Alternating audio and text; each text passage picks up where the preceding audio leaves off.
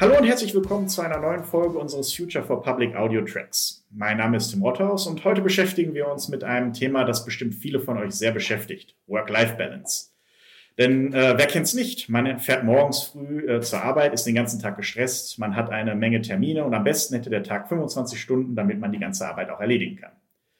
Doch es ist auch wichtig zu wissen, wann man aufhören muss zu arbeiten und wann man anfangen muss, sich zu entspannen. Und mit mir redet heute Mariana Schwarz. Sie ist unter anderem Innovation und Technology Engagement Manager bei der BWI GmbH und bei der AFCA Bonn auch im Vorstand. Hallo Mariana, danke, dass du dir für uns Zeit genommen hast. Ja, hallo. Danke für die Einladung.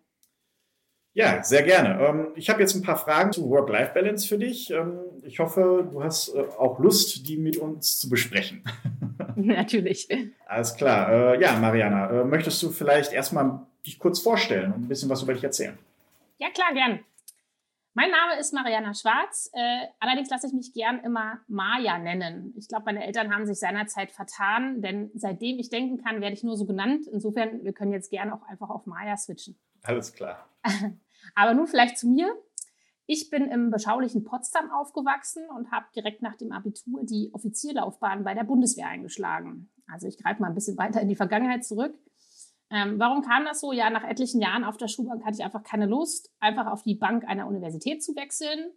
Ich wollte noch mal ein bisschen was erleben, ein bisschen Abenteuer. Ähm, ich liebe die sportliche Herausforderung. Aber ich wollte natürlich auf ein Studium oder eine Ausbildung dann nicht verzichten. Und so habe ich mich mit den Perspektiven, den Möglichkeiten, ja, aber vielleicht auch mit den Pflichten eines Soldaten beschäftigt und festgestellt, dass mir dieser Weg doch gut taugen würde. Und auf diese Weise bin ich zur Luftwaffe gekommen, habe zunächst die Grundausbildung in Bayreuth absolviert, danach die Ausbildung an der Offizierschule in Fürstenfeldbruck und anschließend an der Universität der Bundeswehr in München Wirtschaftsinformatik studiert. Das waren so gut die ersten vier Jahre meiner äh, Bundeswehrzeit. Die verbleibenden weiteren sieben Jahre bis zum Ausscheiden aus der Bundeswehr mit Ablauf der Verpflichtungszeit habe ich dann in der IT verbracht da war ich zunächst im IT-Amt in Bonn tätig. Das ist das Amt, was sich mit der Rüstung und Beschaffung von IT in der Bundeswehr befasst. Heute kennt man das auch eher als BainBW. Und äh, dort habe ich im Programm zur Einführung von SAP in die Bundeswehr mitgewirkt. Von dort aus wurde mir das Angebot gemacht, Adjutant des militärischen Vizepräsidenten des Amtes zu werden. Das ist nicht militärisch ausgedrückt sowas wie der persönliche Referent eines Generals. Ja, und das Angebot konnte ich nicht ausschlagen und bin dafür dann extra nach Koblenz umgezogen, um entsprechend kurze Wege von und zur Arbeit zu haben. Mein nächster Weg hat mich dann nach Berlin geführt. Dort habe ich das heute immer noch existierende Kommando Luftwaffe aufgebaut und darin auch einen festen Platz eingenommen. Und das war auch schon während meiner äh, Zeit in der Bundeswehr die letzte Station. Während dieser Station habe ich meine zwei Kinder bekommen, die aber inzwischen schon in der ersten und in der dritten Klasse sind. Ja, und spätestens zu diesem Zeitpunkt, äh, Bundeswehr ist vorbei, Kinder sind da, hat sich dann auch die Frage der Work-Life-Balance äh, gestellt und hat auch immer größeren Stellenwert eingenommen. Das heißt, ich habe mir so Fragen gestellt, ja, soll ich bei der Bundeswehr bleiben und mich als Berufssoldat verpflichten oder soll ich mir lieber einen Job außerhalb, das heißt in der zivilen Wirtschaft suchen? Und wenn man jetzt meiner Erzählung gefolgt ist, kann man feststellen, ja, ich bin recht häufig umgezogen, im Schnitt etwa alle zwei Jahre. Das ist mit Kindern natürlich deutlich schwieriger. Und äh, letztlich war es dann eine Entscheidung der Life Balance, den Vortritt zu gewähren und die Work Balance dann irgendwie unterzuordnen. Ähm, bin ich niemand, der auf der Seite der Work Balance zurückstecken möchte und immer versucht, das trotzdem gut unter einen Hut zu bringen.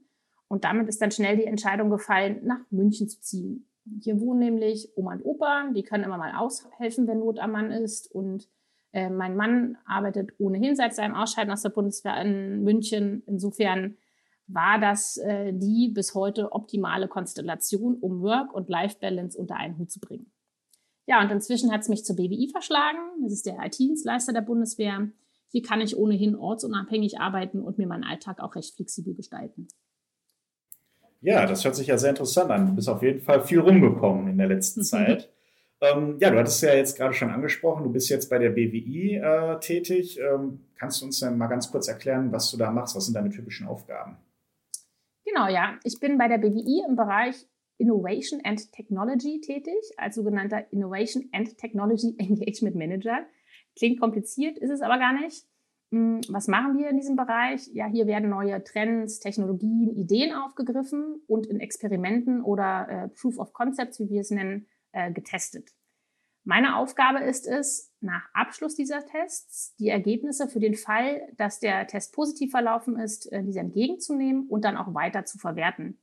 Weil Innovation endet nicht mit dem Erfolg eines Tests, sondern von Erfolg können wir erst dann sprechen, wenn die Innovation dann auch wirklich nachhaltig irgendwo verankert ist. Insofern ist es unser primäres Ziel, die positiv validierte Lösung irgendwo auch flächendeckend einzuführen. Irgendwo nicht, sondern in der Bundeswehr natürlich.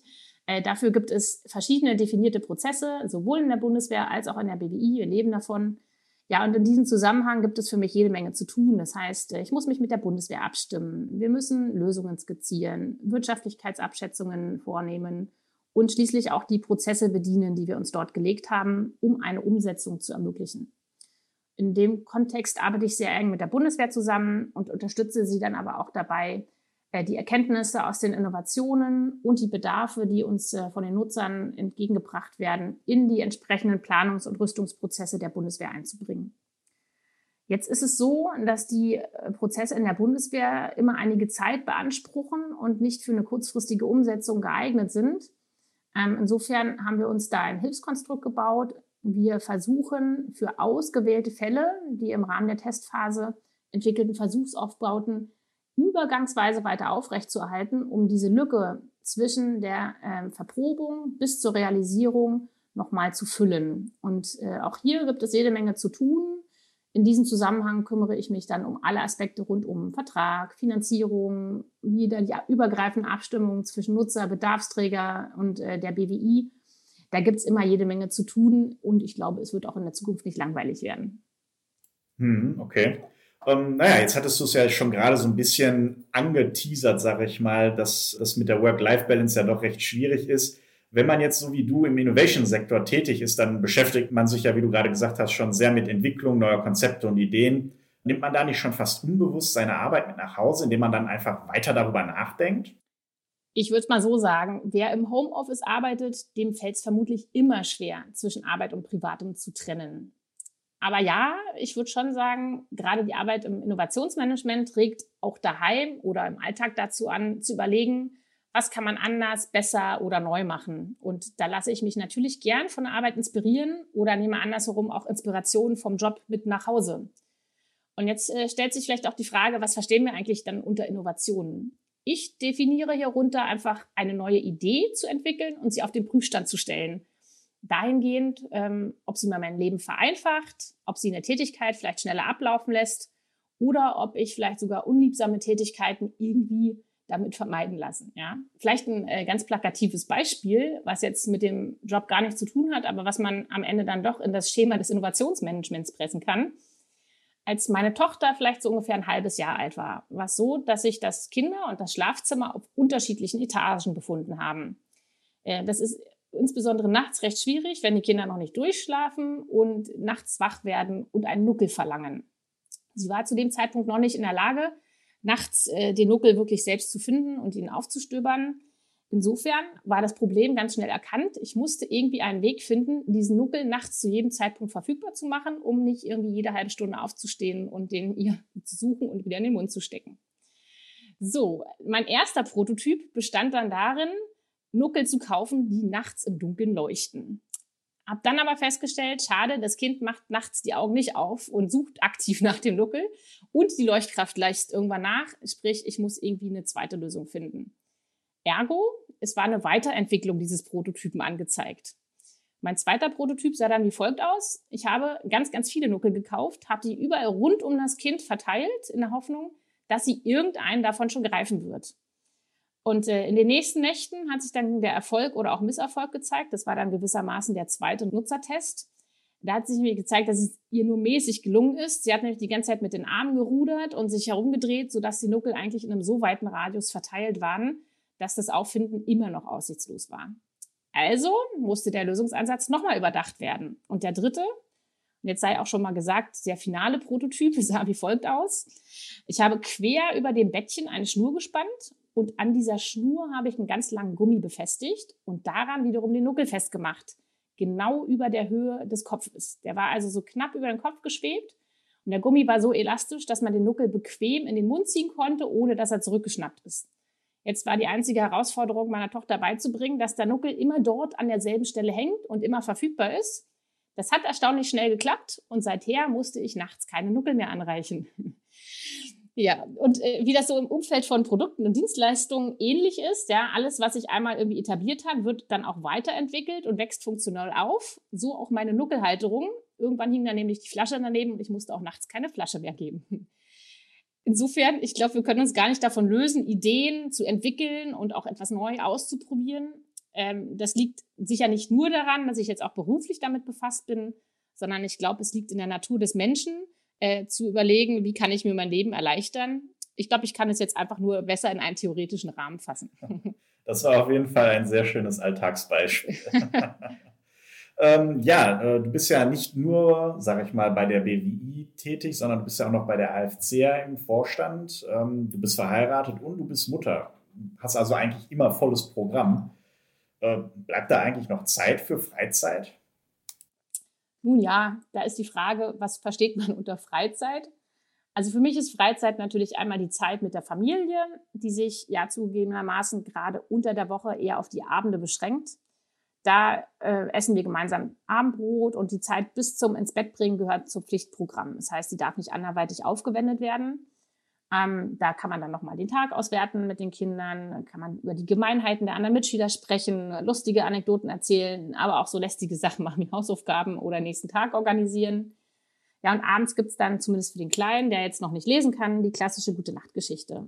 Und wenn es nicht zu spät ist und der Hamster sich auch mal aus seinem Bett bequemt hat, dann wird vielleicht mit der großen Tochter noch eine Runde mit dem Hamster gespielt. Das ist für mich auch irgendwie Freizeit. Daneben zählt zu Freizeit aber auch unverzichtbar mein Sport. Ich versuche mindestens zweimal in der Woche an, äh, in den Sportverein zu gehen und dort an festen Kursen teilzunehmen. Damit die Zeit dann trotzdem nicht nur meine Zeit, sondern gemeinsame Zeit ist, nehmen wir einfach die Kinder mit dorthin und äh, die können ein bisschen spielen, während die Eltern Sport machen. Ja, und nicht zuletzt bin ich immer mal wieder auf Dienstreisen. Die zähle ich auch zum Teil meiner privaten Freizeit, weil das sind nämlich die Tage, an denen ich mich abends dann mit Freunden oder Kollegen treffen, verabreden, was essen gehen kann. An den Tagen muss ich keine Schulbrote schmieren, sondern kann mich stattdessen im Hotel an den gedeckten Frühstückstisch setzen. Das hat auch was von Freizeit für mich. Insofern wirklich freie Zeit ist rar. Das finde ich aber jetzt gar nicht so schlimm. Man muss nur die Zeit, die man hat, sinnvoll nutzen und sich daran auch erfreuen können. Mhm, okay. Ja, zum Thema äh, Urlaub, das passt eigentlich ganz gut zur nächsten Frage. Wie, wie managst du das dann? Sagst du dann ab einer gewissen Uhrzeit oder auch vielleicht während der Arbeitswoche, ab einer gewissen Uhrzeit bist du einfach nicht mehr erreichbar? Wochenenden sind immer tabu und im Urlaub wird das Handy generell ausgeschaltet oder wie, wie managst du das? Mhm. Wir haben uns die Regel aufgestellt, dass an den Wochenenden nicht gearbeitet werden darf. Das schaffe ich auch so gut wie immer einzuhalten. Also Wochenenden sind grundsätzlich arbeitsfreie Zeit. Im Urlaub bin ich dann nur noch halb so konsequent, muss ich ehrlich zugehen und müsste mich wahrscheinlich etwas mehr disziplinieren. Ich mache es schon so, dass ich immer einen Abwesenheitsagenten einstelle, um allen klarzumachen, ich bin nicht erreichbar. Nur in einzelnen Ausnahmefällen nehme ich auch mal Termine im Urlaub wahr. Das ist aber dann vorher geplant.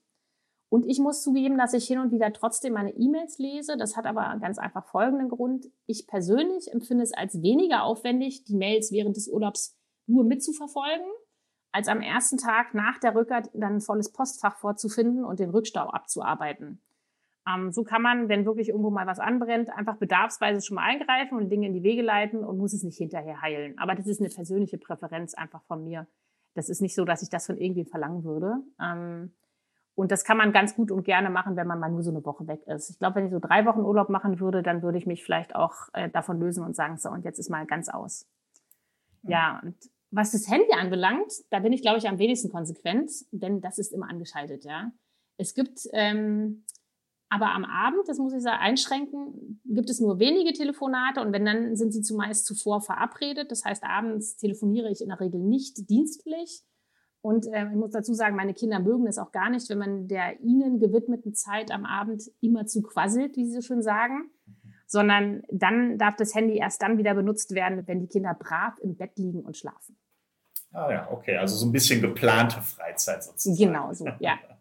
ja, äh, aber wenn du jetzt zum Beispiel mal wirklich frei hast und mit wirklich frei meine ich, was machst du, wenn sagen wir mal, du hast deinen Mann und deine Kinder äh, auf einen Tagestrip geschickt oder sowas und du hast jetzt wirklich nur Maya-Zeit. Was machst du dann? Ja, widerspreche ich jetzt der Work-Life-Balance, wenn ich äh, mit Arbeiten antworte? Also ich überlege nämlich gerade, wann ich wirklich mal allein daheim bin. Das ist zumeist nur in der Woche, also von Montag bis Freitag der Fall, wenn die Kinder in der Schule sind, der Mann auf Arbeit. Ich selbst arbeite meist von zu Hause aus, weil die Kollegen auch vor Corona schon ohnehin über ganz Deutschland verteilt sind und unsere Treffen finden zumeist virtuell statt. Das spart mir am Tag schon mal eine Stunde Fahrtweg. So, und dadurch, dass aber die Meetings zumeist nicht vor 8.30 Uhr, 9 Uhr beginnen, nehme ich mir aber durchaus morgens manchmal die Zeit, mich mal mit meinen Mädels kurz beim Bäcker auf einen Kaffee zu treffen. Da kann man gestärkt und mit frischem Kopf neu durchstarten. Ja, und ansonsten gibt es in der Woche solch freie Zeit eben auf Dienstreisen, wie vorhin schon dargestellt. Da kann ich dann die Zeit auskosten und mich äh, verabreden, mit wem ich möchte, wann immer ich möchte und die Zeit dann alleine in Anführungszeichen nutzen. Ja, und wenn die Kinder mal am Wochenende nicht da sind, weil sie bei Oma und Opa oder Freunden übernachten und auch mein Mann nicht da ist, da treibe ich auf jeden Fall immer Sport. Und auch hier ist es mein Ziel, mich mit Freunden zu verabreden, für die ich in der Woche in der Regel keine Zeit habe. Weil ähm, hier kann man mal über andere Themen sprechen als nur über die Arbeit. Man kann gemeinsam was unternehmen. Ähm, ist aber nicht immer ganz einfach zu takten, weil alle anderen ihre Kinder auch erstmal äh, loswerden müssen und ihre Männer. Ja, und ganz ehrlich, ähm, manchmal genieße ich es auch, einfach mal zu Hause zu sein und einen überfälligen Schrank auszumisten, weil irgendwie befreit das doch auch Geist und Seele. Das stimmt, das stimmt allerdings. Ja, ähm, hast du denn vielleicht Tipps für unsere Zuhörerinnen und Zuhörer, die vielleicht das Gefühl haben, dass ihr Workload sie gerade überfordert und dass sie keine Zeit mehr für sich selber haben? Hast du da irgendwie Tipps, wo man sagen kann, so kann man immer irgendwie abschalten, egal wie stressig es ist, so kommt man mal ein bisschen zur Ruhe? Ja, aus meiner Sicht bedeutet eine gute Work-Life-Balance, dass sich die Zufriedenheit im beruflichen als auch im Privatleben insgesamt in einem Gleichgewicht befindet. Wenn jetzt einer dieser beiden Komponenten aus dem Gleichgewicht gerät, dann ist auch die ganze Work-Life-Balance dahin. Insofern, was kann man tun, wenn die Last entweder auf der einen oder auf der anderen Seite zu hoch ist? Ich würde jetzt mal auf der beruflichen Seite dieses Balanceakts anfangen. Hm, man sollte priorisieren. Das heißt, man muss realistisch darüber sein, was kann man an einem Tag wirklich schaffen ähm, und was kann man auch nicht schaffen. Und die Dinge, die weder wichtig noch dringlich sind, die kann man auch einfach mal hinten überkippen lassen. Und wenn man das oft genug getan hat, dann sieht man, dass manche Dinge vielleicht auch gar nicht getan werden müssen.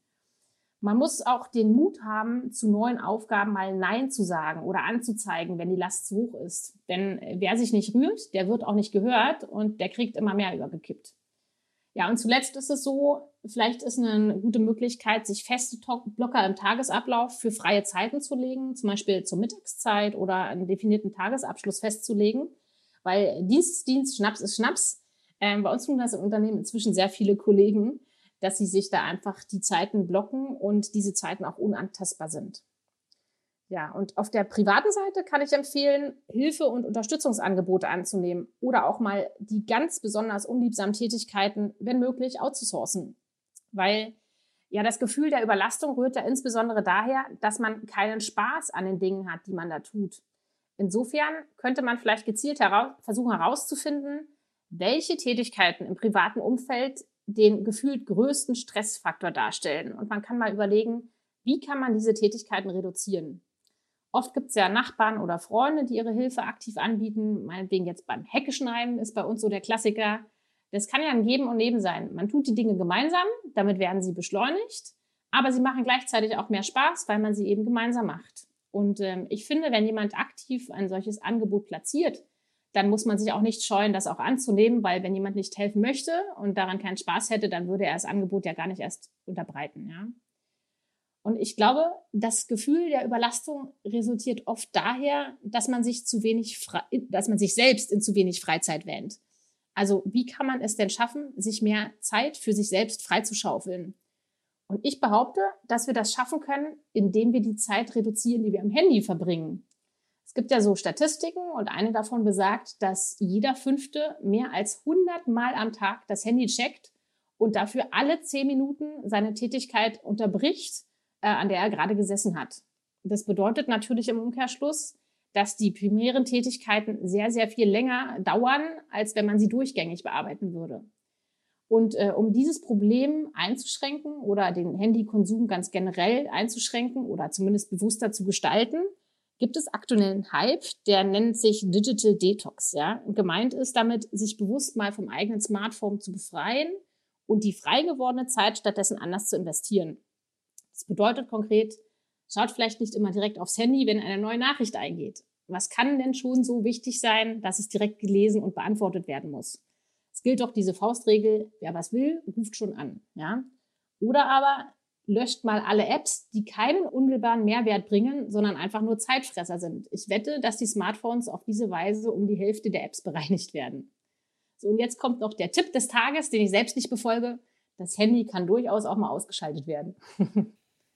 ja, das kostet schon einige Überwindung, das glaube ich gerne. Ja, vielen Dank, Maja, für die Tipps. Ähm Jetzt haben wir noch eine letzte Frage und die fragen wir eigentlich all unseren Gesprächspartnern. Deswegen, ähm, egal wie stressig dein Tag war, welche Mahlzeit zaubert immer ein Lächeln auf dein Gesicht? Was ist deine absolute Lieblingsspeise, wenn du eine hast?